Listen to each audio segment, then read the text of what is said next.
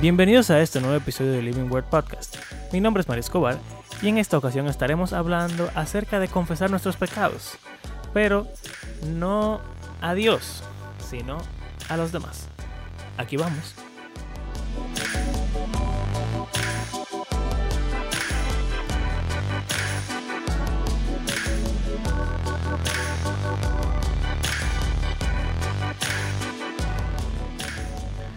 Abraham, te voy a contar una historia. Ok. Este Esta- es Living World Podcast. Ah, bueno. No. Eh, esto es Living World Podcast y tengo una historia de un amigo conocido que nunca va a escuchar este podcast, así que no importa, pero no voy a mencionar su nombre. Y no eres tú, Ok, ni soy yo, ok. ni Andrés. Y Ah, eh, yo soy Mario Escobar y tú eres Abraham Sánchez. ¿Y qué pasa? Exacto. Esta persona era un joven en mi iglesia hace, hace tiempo. Él estaba comprometido con una persona para casarse, una joven. Ellos tenían una relación muy linda, tenían tiempo ya, iban a, iba- eran, estaban comprometidos para casarse. Y parece que en un momento durante su relación de noviazgo, ese joven le fue infiel a la novia. Y tuvo relaciones sexuales con otra mujer. Ellos eran novios, eran jóvenes, no sé. Yo era muy pequeño, pero es una historia que he escuchado, he escuchado varias veces y aquí se la voy a contar. Ellos, eso pasó antes de comprometerse y todo, pero nada, él lo tenía igual de secreto. Y cuando ya se iban a casar, quizá en la consejería pastoral o no sé, él va a donde su pastor y le dice, pastor, yo le tengo una pregunta, mire, hace un tiempo yo le fui infiel a mi novia y yo no le dije nada. Ahora nos vamos a casar y yo siento la necesidad de decírselo antes de casarnos. ¿Qué usted cree? ¿Qué tú le hubieras dicho?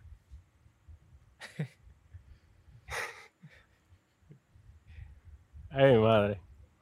Bueno, o sea, e- ella tiene que saber. Porque, o sea, se supone, sobre todo en nuestras iglesias, como que se hace mucho énfasis en eso de, de la pureza sexual y la virginidad y que qué sé yo cuánto, que, que obviamente son cosas que vemos en la Biblia, y que la otra persona asuma que tú cumple con esos requisitos y no es así. Eso yo sí, yo creo que eso va a traer problemas porque no solo por el, como que quizá ella nunca se entere si nadie nunca le dice nada, pero a él principalmente eso nunca se le va, si ella si él nunca dice eso, Sí, él, él la está engañando en cierto modo de que él le esperó para ella y que sé yo cuánto eh, y que le fue infiel estando con ella ya. No sé, está, muy complicado. Muy, mire, complicado. Pues, para terminarte el cuento, el pastor del joven le dijo, mira, yo te voy a ser sincero. Yo creo que tú no le deberías decirle nada, porque ya eso pasó hace mucho tiempo, no volvió a pasar, tú te arrepentiste, tú definitivamente estás arrepentido, porque si no tú no tuvieras esos pensamientos, ya tú le pediste perdón al Señor. Y decirle solamente va a dañar la relación, así que lo mejor sería que tú no le dijeras nada.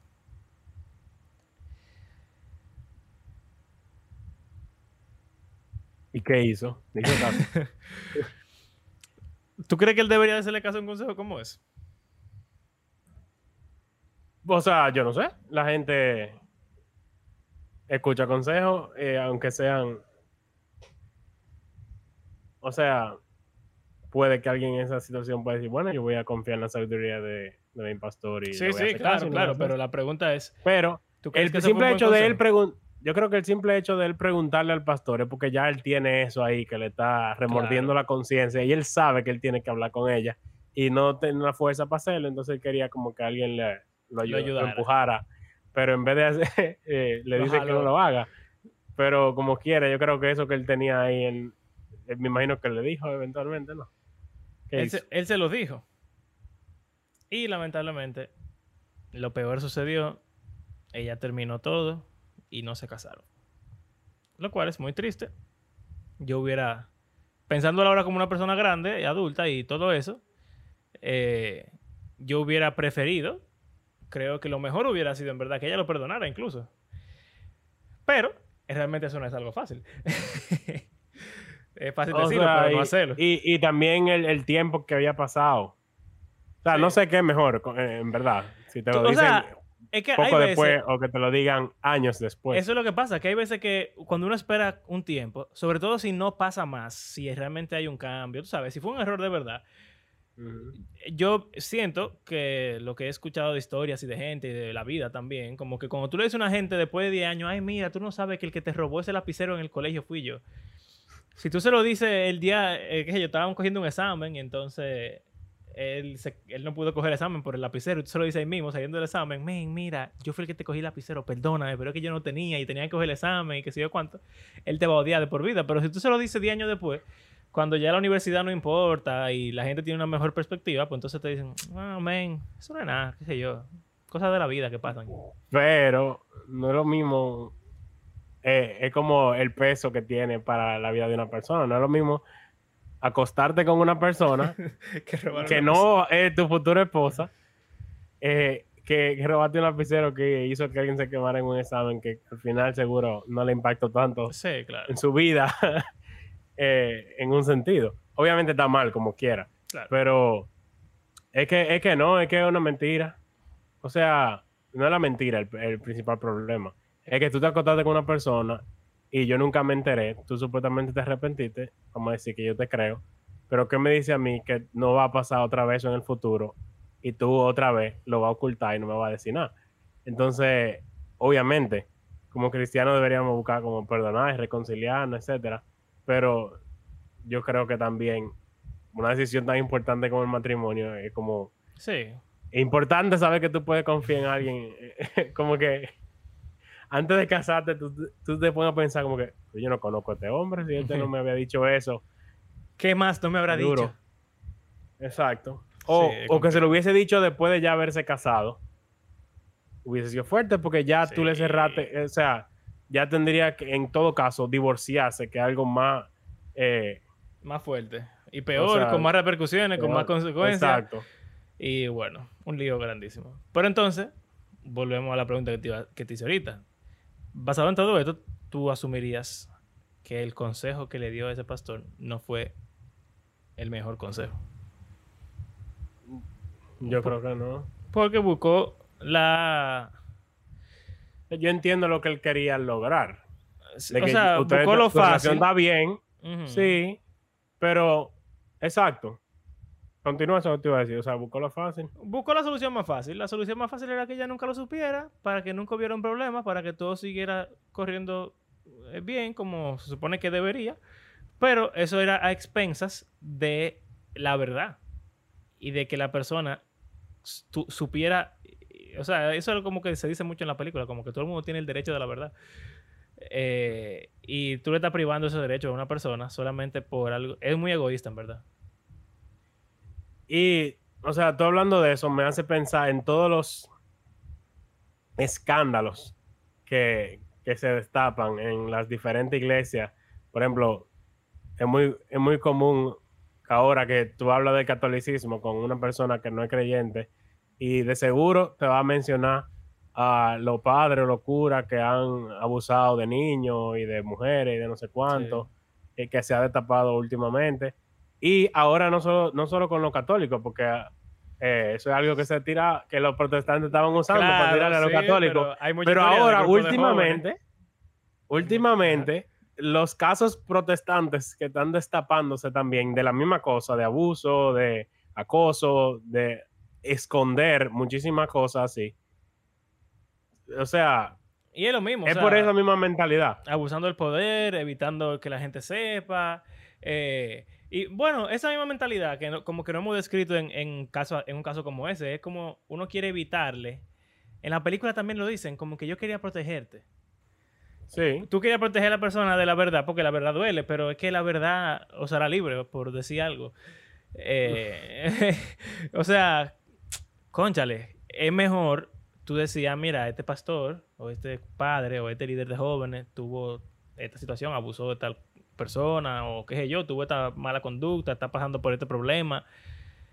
Para que la gente sepa que, o sea, tú puedes confiar en él, que una persona, a pesar de que comete errores, en cierto modo es serio. se arrepiente. El, el, el primer, yo creo Eh, que lo más grande creo que- arrepentimiento es confesar. Sí, exacto. O sea, eso es fundamental en el cristianismo, supuestamente. El arrepentimiento, la, la verdad, la humildad, el, el la- ser vulnerable. Es, es fuerte. O sea, nadie quiere que se destapen su- o sea, sus pecados que ha cometido. Es como que, en cierto modo, en las iglesias tenemos un acuerdo eh, no hablado de que yo no voy a destapar tus secretos si tú no destapas los míos. Entonces, todos nos quedamos así como que todos tenemos una pantalla de que somos los más santos y los más perfectos y que no pecamos. Eh, y yo no, yo no toco tu pantalla, tú no tocas la mía, todos nos quedamos bien, todos estamos Eso es- amando a Dios y a los otros, claro. en teoría. Eso es muy poco cristiano, verdad. Porque, mira, primero pensando en versículos así, en los proverbios dice varias veces que el, el amor o la amistad o el amigo cubre multitud de pecados. Y no es que lo cubre como que, o sea, los esconde, sino que los perdona. O sea, los conoce y los perdona. Y entonces lo cubre. Como Dios, en ese pasaje de Isaías o de Jeremías, que dice que los pecados lo, lo tira al fondo del mar. No es que él no lo sabe, es que él los esconde después. Eh, y, o sea, no sé, men. Bueno, eh, David se me ocurre. Él trató de tapar su pecado. Eh, y pecando y pecando y pecando. O sea, él, todo el mundo conoce la historia de Betsabé. La cogió, se acostó con ella. Trató de traer a- al esposo para que se acostara con ella. No lo logró. Mató al esposo, se casó con ella. Y al final, como que, ah, me salí con la mía. Y viene Natán y le, Ese le hombre echa en cara. Eh, y después de esto, David pudo hacer como mucha gente que hace como que eh, o, o abandonan el, eh, el cristianismo o la fe o yo no sé, o, o tratan de, no sé, restaurar o seguir tapando la cosa en cierto modo, como que así yo me arrepiento, pero ya nadie tiene que enterarse, se queda ahí. No, él escribió salmos sobre eso. Y, y yo creo que dice el salmo arriba, como que para cantarse En tal momento. recurrentemente eh, en, en el templo. Y tú como que, wow, que eso que yo hice se esté como continuamente cantando y recordando a la gente. Es fuerte. Yo sé de quién Pero eso. denota. ¿Eh? Yo sé de quién tú aprendiste eso. Eh, no fue de mí, fue de una persona que conocemos.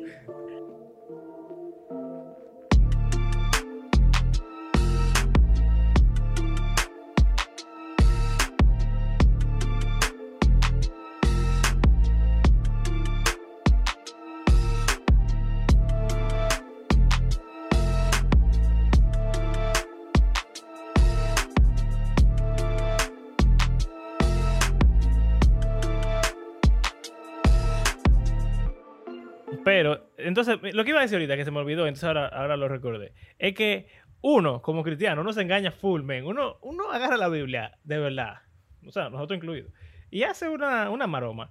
Porque el- la lógica es, mira, ya tú te arrepentiste delante de Dios.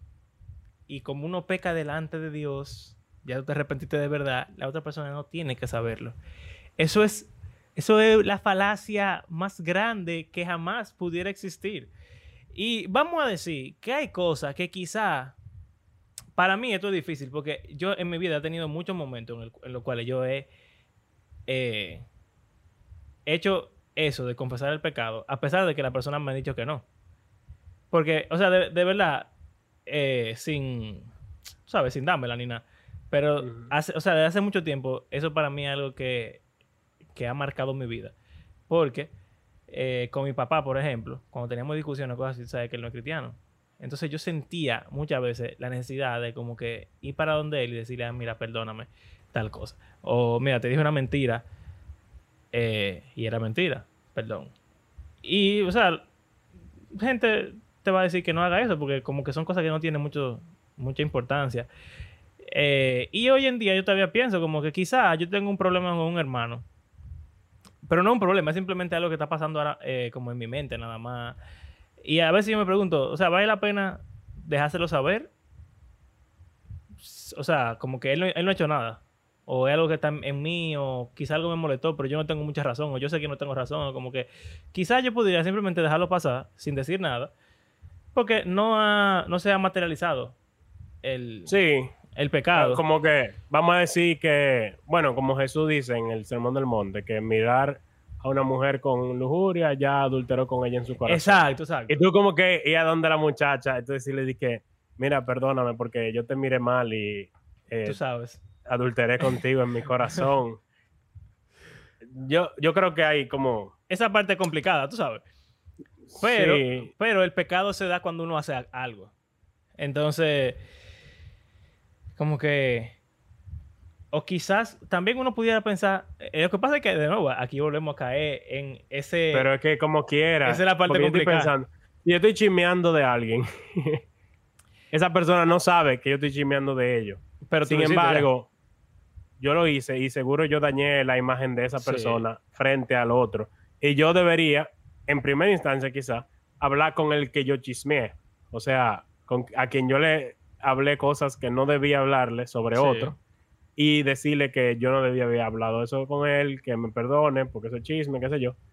Pero quizá los cristianos sería ir a hablar con la persona que quizá ni siquiera sabe que yo hablé de eso y decirle, perdóname, porque yo he hablado mal de ti sobre esto y esto y esto. Obviamente, eso es un problema. Yo te ¿Por conté que qué? eso me pasó. No sé, pero espérate. Yo digo, sí. o sea, eso es un problema porque con esa persona, seguro, yo no tenía, o en la percepción de esa persona, yo no tenía, no teníamos ningún problema, no había ninguna situación entre nosotros. Pero obviamente, de mi lado, como yo estoy chismeando sobre Hay esa algo ahí metido. hay algo, hay un problema en la relación que yo no he hablado porque yo he- en vez de hablarlo con esa persona, yo estoy hablando con otros eh, de mala forma. Yo creo que sí, porque esa relación, en cierto modo, tiene que reconciliarse y no solo de mi parte, o sea, la- como que esa honestidad seguro va a terminar muchas relaciones. Sin embargo, cuando una persona aprecie eso que tú has hecho de confesarle, yo me imagino que eso fortalece la relación de modo que, o sea, no Yo sé, creo que eso es lo que- que veo en la Biblia. Sí. Eh, o sea, yo creo que si hay una relación real, la va a fortalecer. O sea, sin. casi sin excepción. Porque es una relación fuerte y establecida. Ahora, en el caso que me pasó, que es lo que te quería decir, me pasó literalmente eh, con, con una compañera de trabajo, que yo no estaba en eso, pero me dejé llevar por la conversación y, tú sabes, chismeé. Pero ni siquiera algo que me importa, simplemente como que estaban hablando de eso y tú sabes que uno a veces es un idiota. Eh, sin tener ningún veneno ni nada de eso adentro, simplemente por, por dársela en que uno es heavy. Y después, conchale, me pesó. Entonces, yo fui a donde esa persona y le dije, mira, yo tengo que pedir disculpas porque eh, pasó esto, yo hablé mal de ti, eh, sobre, y como que le di una... Le expliqué generalmente, vagamente, de qué fue el chisme, porque como que, no sé, también me dio cosita decirle, mira, específicamente fue tal y tal cosa. Sí, yo creo ¿Sabes? que quizás no hay que abundar en qué fue lo que uno dijo. Sí, eso me... qué sé yo. Pero como que le dije más o menos el tema y le dije, porque yo realmente creo lo que, a a pesar de que el chisme estuvo mal, yo sí creo que la razón del chisme es real y que esa persona está en falta en, en cierto modo. Entonces yo lo que le dije fue, mira, realmente eso es algo que a todos nos pasa. Y yo no puedo chismear de ti por algo que yo mismo hago o que me ha pasado. Y no le dije como que yo no creía que ella estaba mal, eh, que pudiera ser el caso, sino que simplemente yo la fui, hice un juicio, eh, vamos a decir, hipócrita. Eh, pero la persona lo... O sea, básicamente tú fuiste dando a la persona a justificar que lo que tú dijiste era una realidad en su vida o algo así. yo fui a pedirle perdón porque yo dije algo que realmente era real. Y lo dije Pero, de mala eh, forma. Yo creo que en ese momento tú no tenías que decir que eso era real. Como que ese no, no, es- pero ese yo no no, lugar dije, yo no dije que era para real. tratar de... Yo no dije que era real. Yo dije, yo lo que dije fue, y no importa si lo que se estaba hablando era real o no, todos tenemos falla y, o sea, es que sea real o no, no, ni siquiera da la razón para uno chisme al respecto. Yo no dije si era verdad o no, simplemente le dije que estaba mal, como sea. Eh, lo que no hice fue decirle que, que, era, que ella estaba en lo correcto. Ok. Eh, y nada, o sea, la persona cristiana tuvo una actitud cristiana, en verdad. Me dijo, mira, en verdad, eh, gracias, muy valiente de tu parte. Eh, aprecio que tú me hayas dicho la verdad. Me dijo eso que tú dijiste, de que quizás yo debería hablar con las personas involucradas, lo cual no hice en realidad. Eh, y, o sea, fue bien. Ahora mismo la relación está bien. No, no éramos muy amigos antes y no somos muy amigos ahora. Simplemente somos compañeros de trabajo, nos llevamos bien, seguimos cherchando, seguimos relajando.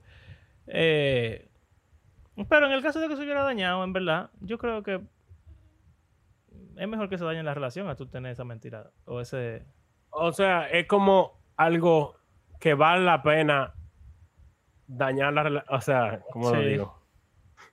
Eh, eh, la, la oración, no sé cómo estructurarla. O sea, es algo por lo que vale la pena dañar una relación en un sentido. De que en vez de tener una relación en base a mentiras Exacto. que parte y parte se ponen, y de pantalla y de falsedad, superficialidad, es mejor tú ser honesto y tratar de profundizar en una relación y confesar tu pecado y pedir perdón. Y ves, ya tú estás en ese sentido a merced del otro, si te va a perdonar o no. Exactamente. O si ya, pero tú hiciste lo que te tocaba.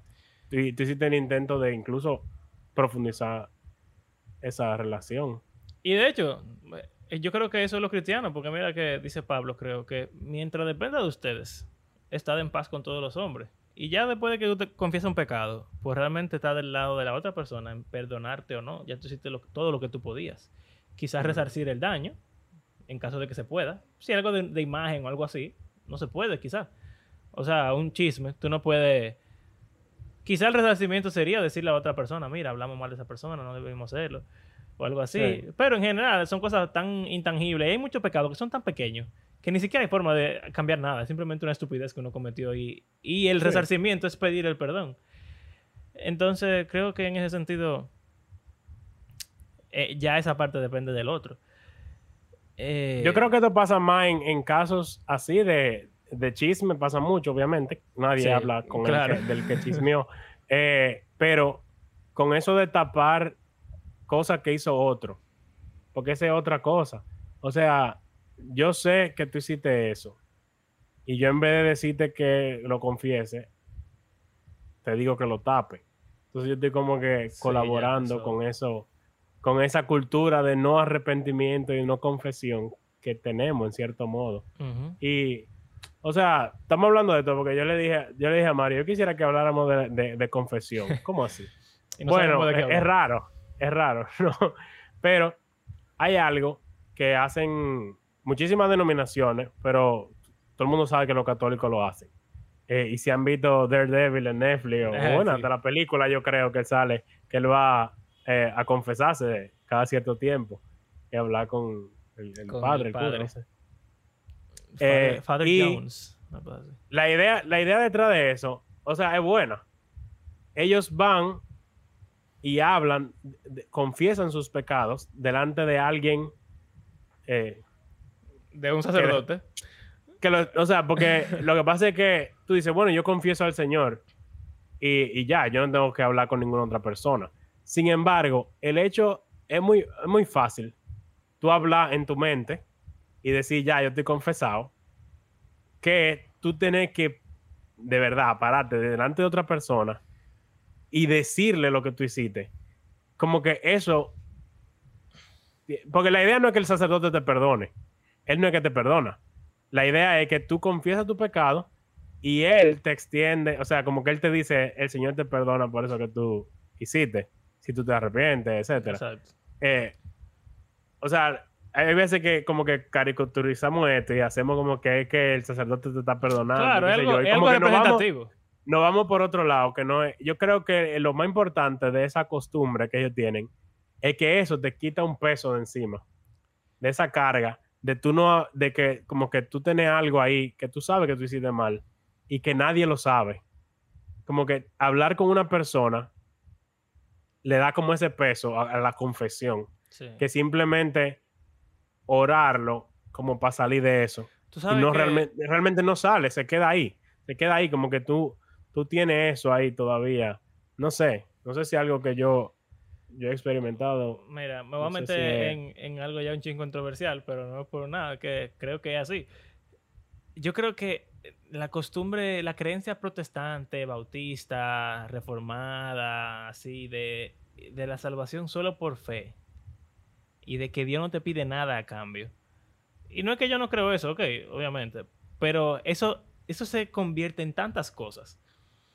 Hasta en decir, mira, yo oré, Dios perdóname, así que ya Dios me perdonó, punto. Sin considerar si mi arrepentimiento es genuino o no, que es el primer paso. Sin considerar que Dios le cobra a la gente en la Biblia por su pecado. O sea, Dios perdonó a David, pero el niño se murió. Entonces, no es verdad que uno siempre va a pecar, Dios lo- uno se va a arrepentir y Dios no te va, Dios te va a dejar así tranquilo. Vamos a no decir cobrar, vamos a decir disciplinar o castigar, que es algo justo que Dios tiene que hacer. Entonces, uno por pensar de que, ah, Consecuencias. Exacto. Eh, ah, Dios me perdona, yo no tengo que hablar con más nadie. Punto. Eso, eso hace que uno muchas veces se arrepienta falsamente y que menosprecie lo que significa venir delante de Dios y pedirle perdón por algo. Y que uno sea un negligente y no haga cosas después de que uno le pide perdón a Dios. Uno tiene muchas veces, no siempre, pero muchas veces uno tiene que hacer algo. Porque no puede ser, yo peleé con Carla. Ay, Dios, perdóname. Pero no le pido perdón a Carla. No resuelvo la Esa- relación exacto. Eso no es así. O sea, eso, O eso sea, no es así. Literalmente, eso es una receta para el desastre. En un matrimonio y que no, yo le pedí perdón al Señor por todos los pecados que yo he hecho, pero Eso yo no sé por qué ella, ella sigue aquí ya conmigo si ya yo le pedí perdón al Señor. Es Claro. estúpido decir, o sea, si uno lo dice así en voz alta, no tiene sentido que ella diga, mi relación con, con Judy tiene que arreglarse porque yo oré y me arrepentí y el Señor me perdonó, pero ella sigue como que no me quiere perdonar. Pero yo no le he pedido perdón a ella, yo no he hecho nada.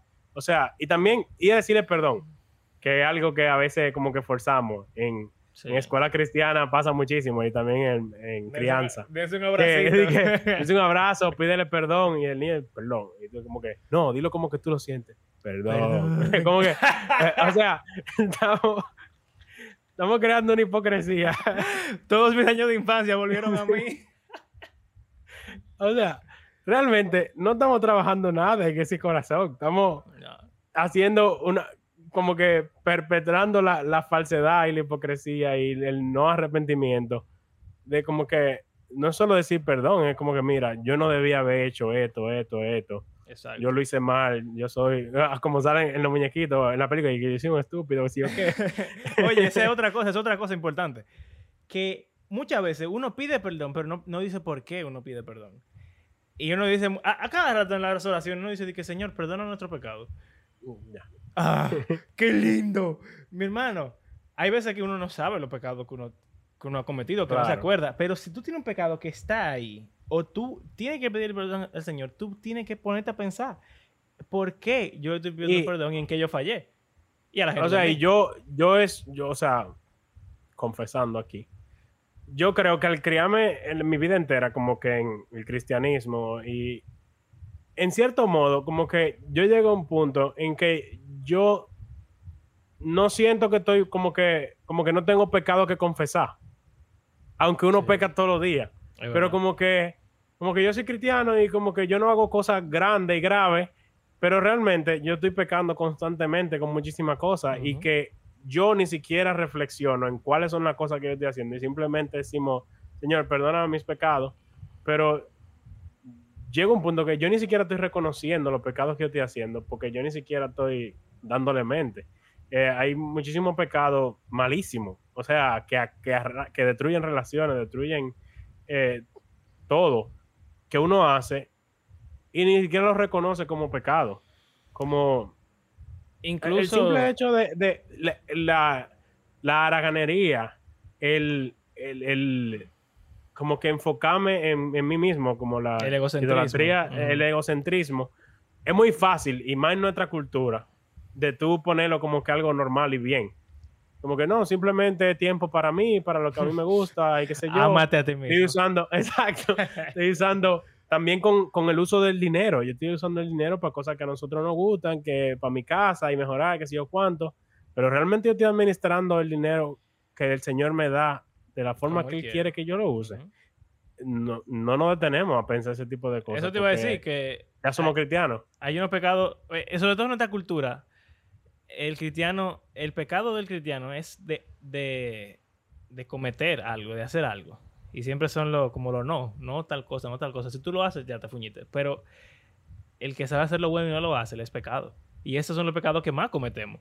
Porque Jesús no solamente quiere que dejemos de hacer cosas, Él quiere que cambiemos y empecemos a hacer cosas que son más difíciles de hacer que dejar la vida pasada. Como la generosidad, como la humildad, como preocuparte por los demás. Todo eso que, eso que tú dices de el egocentrismo, o sea, todas esas cosas, en verdad, son difíciles de cambiar. Y al no hacerlo, estamos pecando y tenemos que arrepentirnos de esas cosas. Hasta el, el no compartir el evangelio, que es algo que estoy casi seguro que, much- o sea, yo me incluyo, es exacto, que es algo que no hacemos casi, mu- muchísima gente, incluyéndome, de hablar con alguien que no es cristiano sobre la Biblia, sobre. Jesús. Que te da vergüenza. Porque es muy fácil. Que nos da vergüenza. Es muy fácil, claro. Es muy fácil yo hablar contigo en el podcast, es muy fácil yo hablar en el grupo de jóvenes de mi iglesia sobre la Biblia y la piedad y lo que sea. Pero como que con alguien que, un extraño, ujú. ponerme a hablar de la Biblia y del Señor, etcétera, como que ah, prefi- prefiero no hablar con la persona para no tener que hablar. So, Sí. es fuerte. Eso- por eso yo no- a mí no me gusta montarme en taxis. Siento una horrible sensación en los taxis.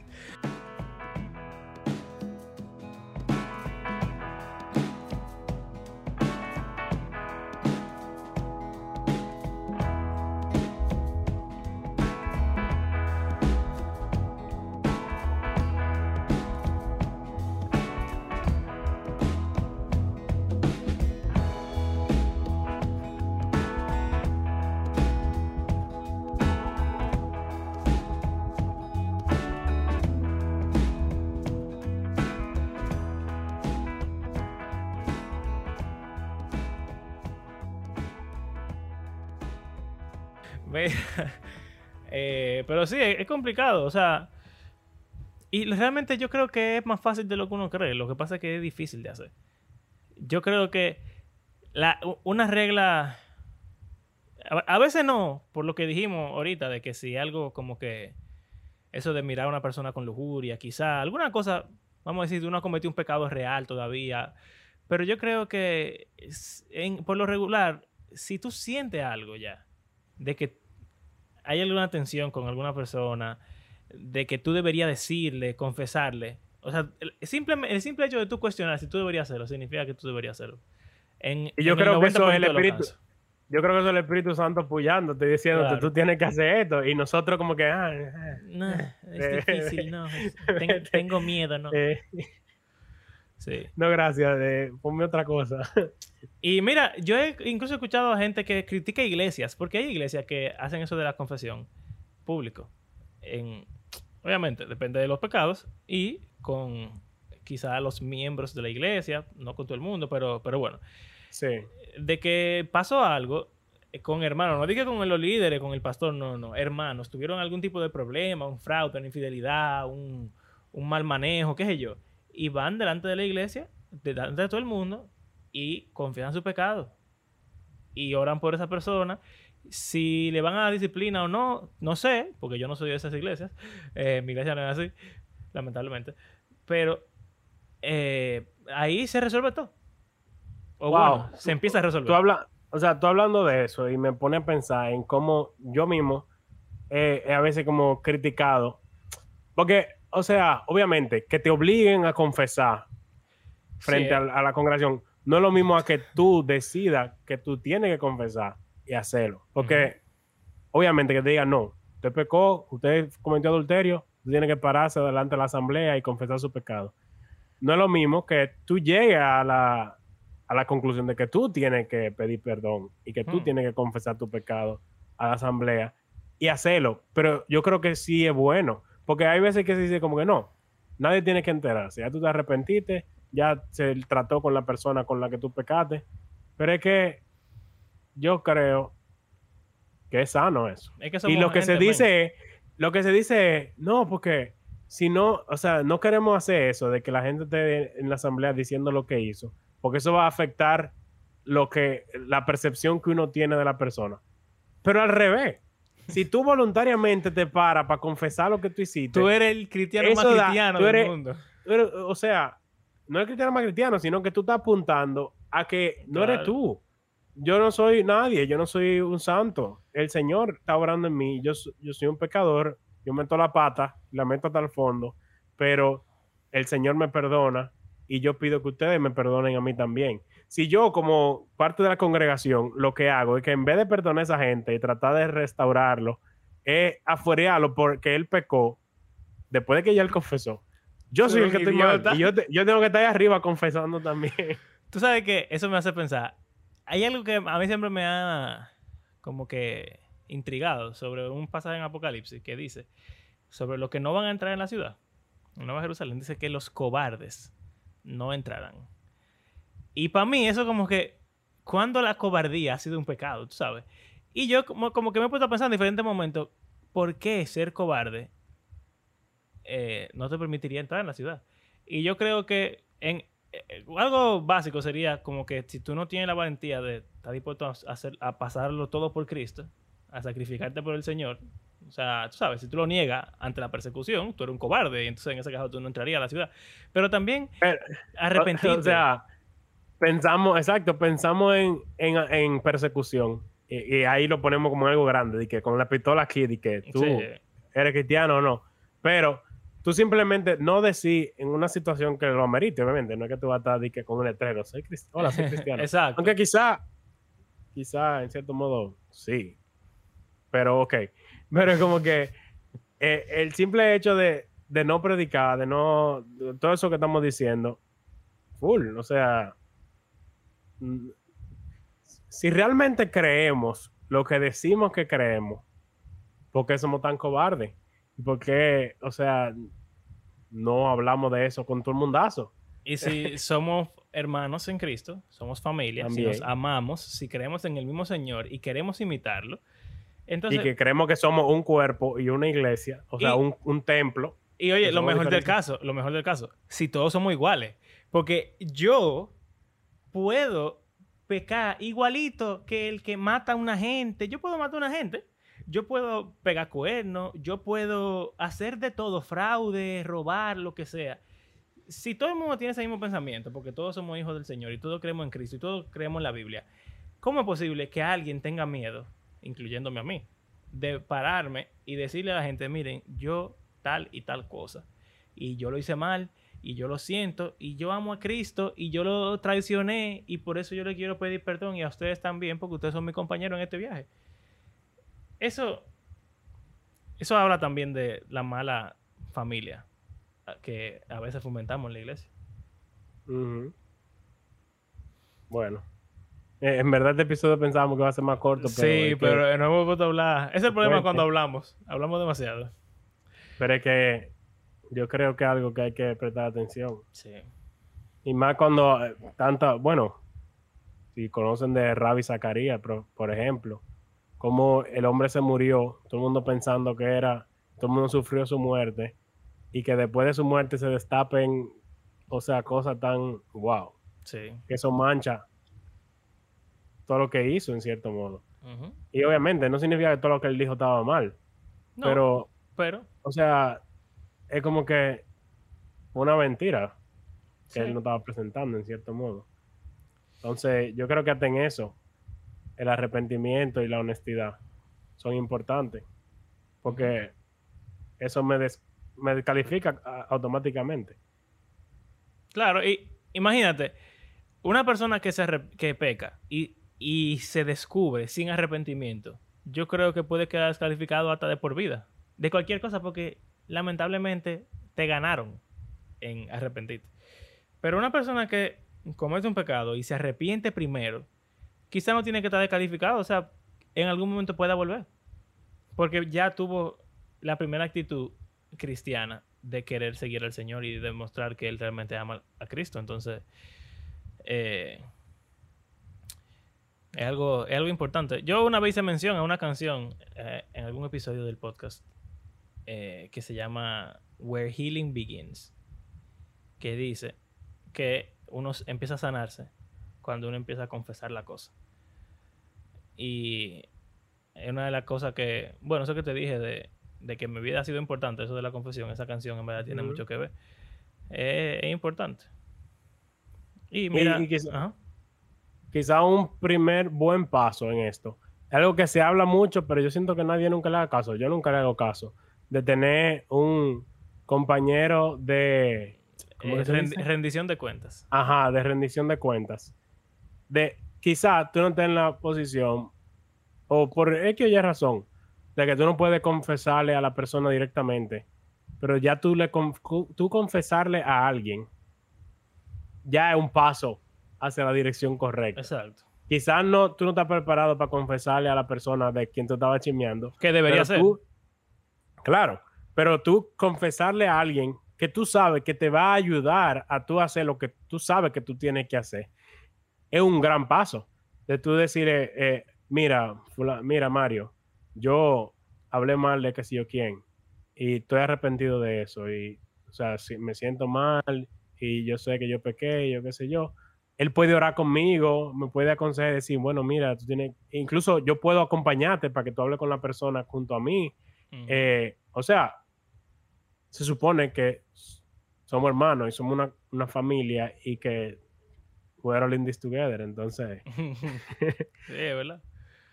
me- Eh, hablando de, de- eh, estaba buscando un pasaje ahorita de eso que tú decías, de, de la confesión, etcétera, me acuerda a lo que dice en 1 Corintios 6.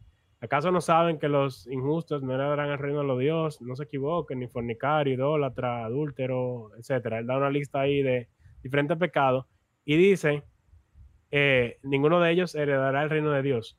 Y eso eran algunos de ustedes pero ya han sido lavados, santificados, justificados en el nombre del Señor Jesús y por el Espíritu de nuestro Dios. O sea que Pablo sabe quiénes eran la gente con la que él estaba tratando. No es como que era un misterio. claro. eh, de que, ah, no, simplemente estamos aquí y ya. No, no, no. Toda esa cosa mala que Pablo describe ahí, o li- hace una lista. Él dice, algunos de ustedes eran eso. Pero wow, qué testimonio es que ustedes se han arrepentido y han dejado eso atrás y el Señor lo ha perdonado y está santificándolo y trabajando con ustedes, utilizándolo para llevar su evangelio. Sí. Eh, ¿sabes? Mu- Yo estaba pensando siempre como en el que tiene que arrepentirse, pero en verdad, también este episodio es bueno para, para que si nos toca ser esa persona a quien le piden consejo, que no cometamos el error de la historia que conté al principio, de que alguien te dice, mira, yo debería confesarle a tal gente tal cosa. La respuesta debería ser casi en el 100% de los casos por default, sí. Quizá uno puede averiguar cómo, cuándo, con quién, la forma, las palabras, todo eso está bien, pero confesar. Hay que hacerlo. Y eh, yo también tengo un versículo aquí que por si acaso alguien dice como que ¿dónde está en la Biblia que debemos confesar? Santiago, Santiago 5, 16. Confesaos vuestras faltas unos a otros y orad unos Wow. por otros para que seáis sanados.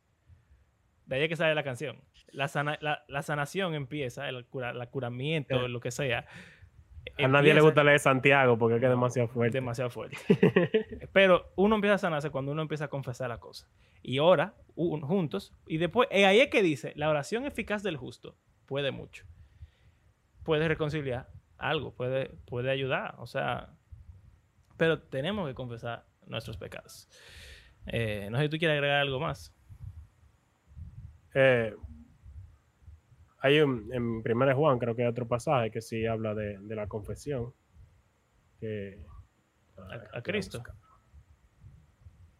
Si algunos Eh. pecados, abogados tienen en Jesús. No, es el común de que si confesar, eh, Ah, si ya. confesar nuestro pecado, Él es fiel y justo para, Para perdonar nuestro pecado y limpiarnos eh, toda nuestro pecado y limpiarnos de toda maldad. O sea que yo creo que en base a lo que hemos hablado, esa confesión no es meramente en mi mente, o incluso hablando yo solo en un cuarto encerrado, sino confesar a aquellos que con- contra quienes hemos pecado. Porque yo tengo una relación con el Señor, pero yo peco contra mis Compañeros. criaturas terrícolas. Entonces, sí. Es Bueno. fuerte, o sea, para mí también, o sea, en- estamos hablando de esto y yo estoy eh, nada más pensando Sí. en muchísimas cosas que yo he hecho y que nunca he confesado y que nunca he hablado con nadie. Eh, y obviamente, también hay un, eh, hay algo, hay vers- versículos que hablan de eso, de que el diablo le gusta usar eso como Para traerte de para tirarte, tirarte las cosas que tú, que tú has hecho, como hacerte sentir que tú no has sido perdonado y redimido. Pero no de eso que estamos hablando. Claro. Es como relaciones que uno sabe que no tan como deberían estar por el pecado que uno ha cometido contra esa otra persona que quizá el otro ni siquiera lo sabe. O quizá lo sabe y tú nunca le pediste perdón. Y hay que Sí. confesar. En verdad, sí, yo- o sea, y de nuevo, yo he hecho historias de mí, pero en verdad, por ejemplo, ahora mismo estoy pensando en algo que yo tengo, que no ha pasado nada, pero yo he estado pensando en que si debería hablar con una persona o no. No eres tú. Eh, y en verdad es un desafío, siempre, siempre hacerlo es un desafío, aunque uno lo haya hecho antes, porque da miedo, uno no sabe, eh, uno empieza a hacer excusas, quizás sean válidas también eh, no sean excusas necesariamente. Porque, ¿verdad? Lo que tú dices, quizás eso es el diablo que me está haciendo sentir mal y, yo estoy bien. Pero eh, me gusta pensar que sí- casi nunca es el caso. Eh, pero sí, es complicado. Y no- todos estamos como caminando esta carrera. ¿No? Entonces, ok, oye, esto que se me ocurrió, Abraham, Dime. para terminar el episodio. ¿Sabes que Vamos a ver si conseguimos más gente que, que escuchen el podcast. Si, si uno de ustedes, nuestros oyentes, cree que esto es bueno para alguien, que, que sé yo, tú le quieres tirar una puya a alguien, mira, confiesa este pecado, que sé yo, mándale el podcast. O si tú, eres, tú tienes, que sé yo, un pastor o alguien que es consejero y tú crees que esto es útil, mándale el podcast. O si tú crees que esto puede ser útil para alguien que aconseje sobre confesión o que se tenga que confesar o quien sea, o comparte el podcast. Eh, porque en verdad. eh, Así que hacemos. Así que hacemos. y también, déjame copiar a Bible Project, ya para así terminar. Gracias por acompañarnos en este episodio. Les recordamos que hacemos este podcast porque creemos que la Biblia es un libro que está vivo y que tiene el poder de Dios para transformar a sus lectores y también todo el mundo. Eh, no sabemos qué vamos a hablar en el próximo episodio todavía. No se preocupen, vamos a hablar Vamos a hablar de de algo. algo interesante. y ojalá sea más corto que este. Eh, si disfrutan de nuestro podcast, les invitamos a compartirlo en las redes sociales, a compartirlo con las personas como ya dijimos. También se pueden suscribir a nuestro canal de YouTube. Eh, vienen cosas heavy por ahí. Y si quieren apoyarnos económicamente, también tenemos eh, nuestra cuenta de, de Patreon, que pueden ayudarnos mensualmente o una sola vez en PayPal. ¿Te iba a decir algo? ¿No? Y, como de costumbre, queremos agradecer a cada una de las personas que ha convertido nuestro podcast en parte de su rutina semanal. Así que será hasta la próxima.